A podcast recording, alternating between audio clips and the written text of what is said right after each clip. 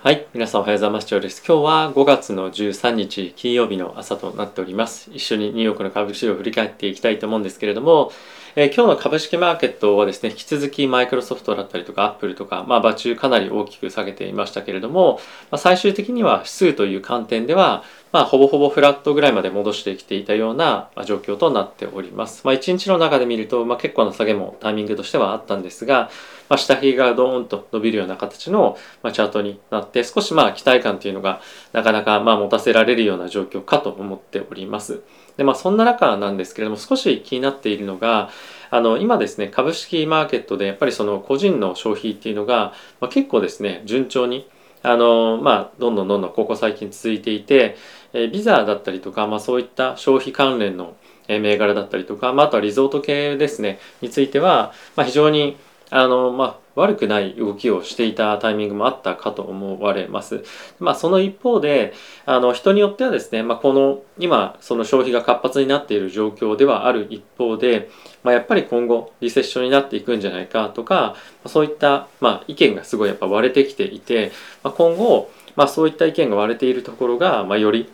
えー、まあ、リセッション寄りの方向の考え方に、ま向かっていったりとか修練していったりすると、まあ、一部の今好調の銘柄っていうのも、まあ、下落していかざるを得ないのかなっていうふうに、まあ、思うような、まあ、そういった議論が結構、まあ、また出てきていたりはあのしていて、まあ、すごいあの動きとしてはミックスになってるかなと思います。でこの辺りここにあの V って書いてあるのがビザでこの右次があのマスターだと思うんですけども、まあ、こういったところが今日売られていたのは、まあ、そういった議論が一部一定程度されていたりとかっていうのもあるかと思いますし、まあ、そういった記事も少し出てきたりはしているような状況かと思っています。はいまあ、ちょっと今のポイントについてはあのさっきちょっと記事見つけたんですけどそれがですね見つけられなくて再度あのちょっと最初に触れさせていただきました。はいまあ、あとはですね引き続き物価上昇についての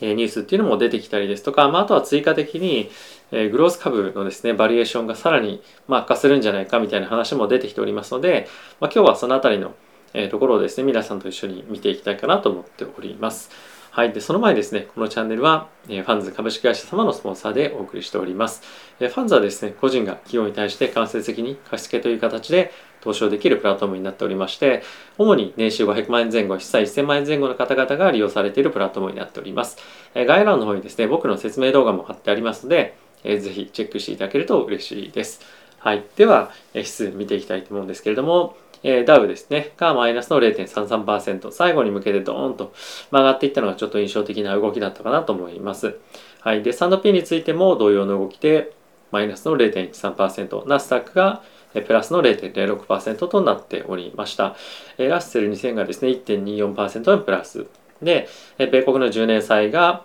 2.865というところで、まあ、さらに下落をしているような状況になっております。はい。で、まあ、こういった動きを受けてですね、ドル円については128.38というところで、まあ、1%以上の下落にはなっているんですけれども、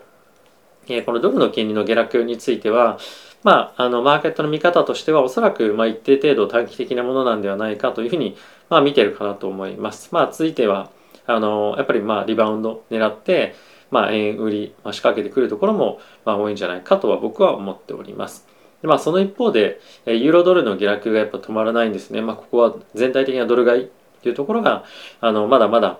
進んではいますので、やっぱりこの円だけ買われるっていうのは今のちょっとマーケット環境を考えると、まあ、考えづらいなとは、まあ、僕は思っております。はい。で、えー、原油なんですけれども、まあ、引き続き、え、強いですね。106.72というところで、まあ1%ぐらいの上昇。あとはやっぱり気になるのが、ゴールドの位置づけっていうのは今どうなってるのかなと思っていて、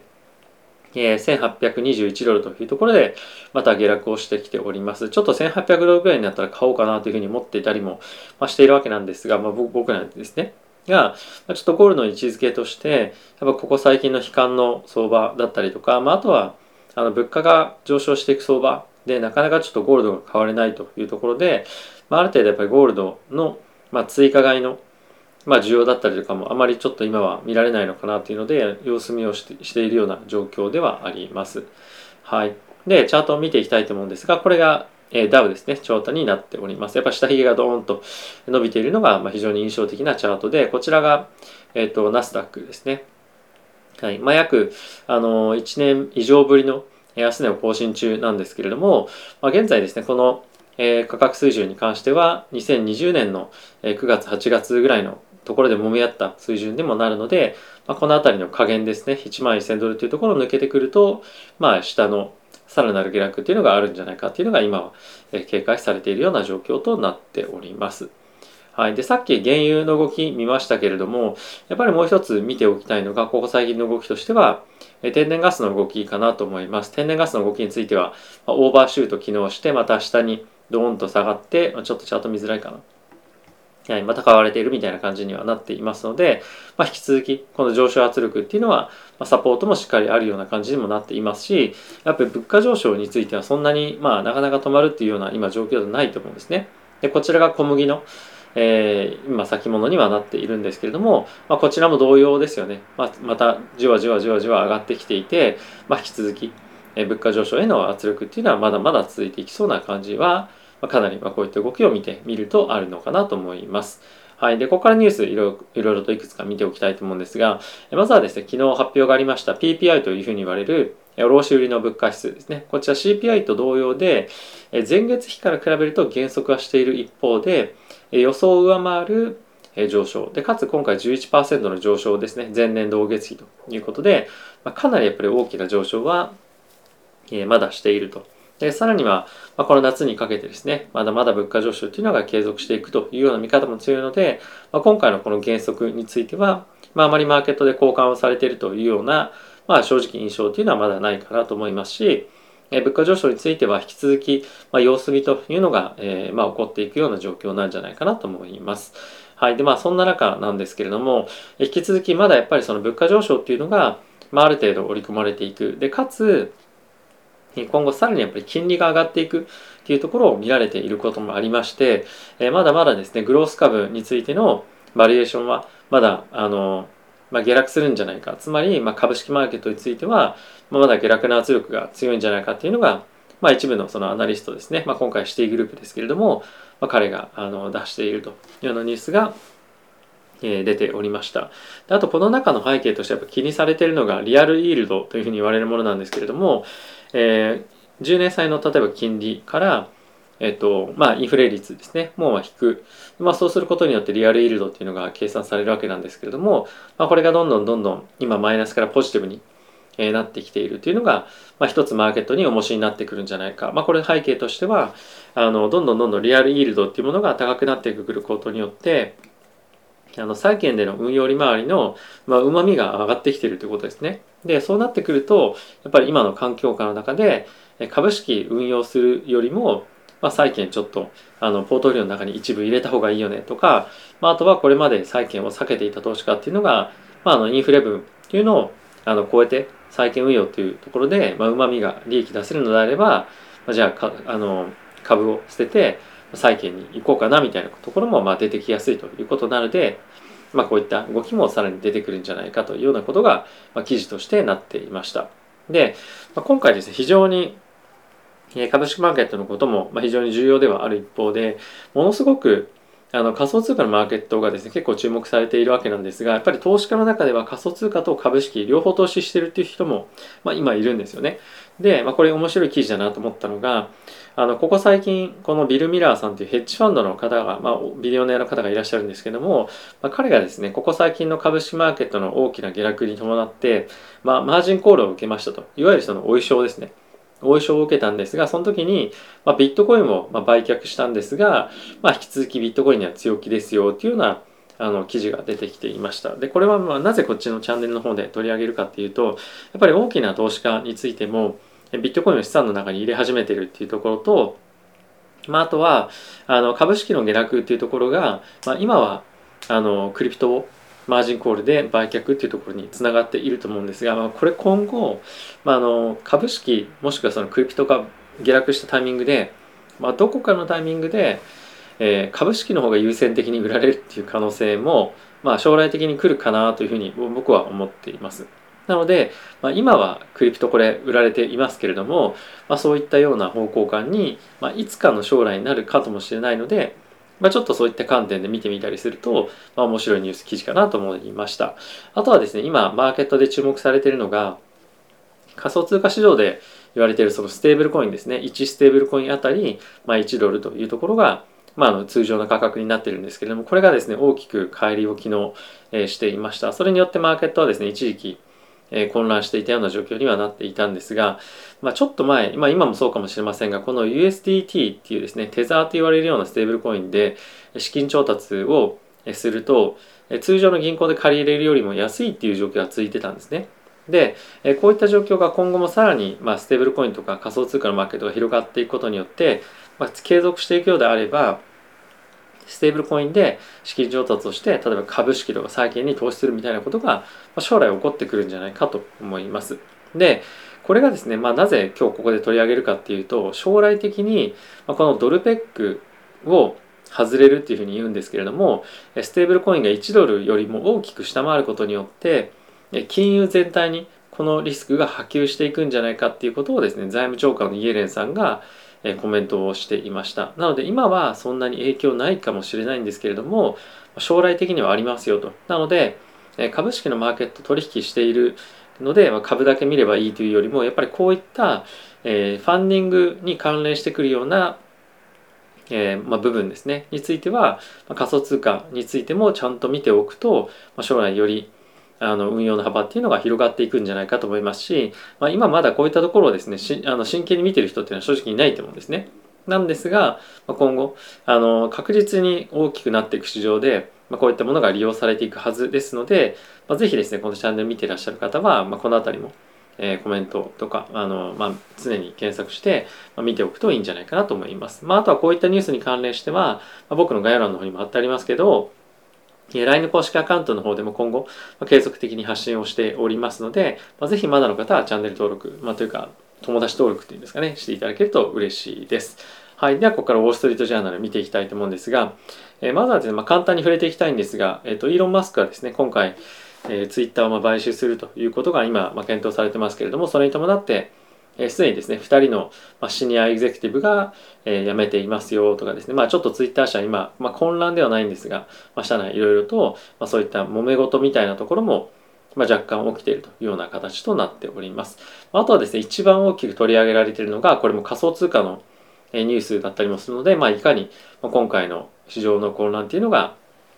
えまあ、世界的にも注目されているっていうのがわかるかなと思います。はい。あとはですね、こちらにもあるんですが、パウエルさんについては、えー、まあ、セカンドターム、まあ2、2期目ですね、が、えー、確定をしましたというところで、まあ、マーケット動いてはいませんけれども、まあ、安心感がある、まあ、一定でのニュースになっているかなと思います。はい。で、あとはですね、ちょっとクリックしてこれ見ていきたいと思うんですが、ベイビーフォーミュラーっていうふうに、ま、言われるものなんですけれども、ま、いわゆるその粉ミルクですね。が、ま、今非常に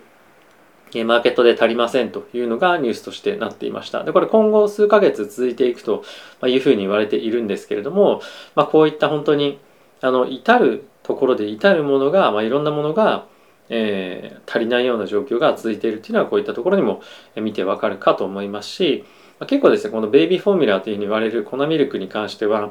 ま、定期的ではないんですが、結構いろんなところでえー、まあ品薄になっていったりもここ数年の間あったんですね。で、まあ、これがまあだからといって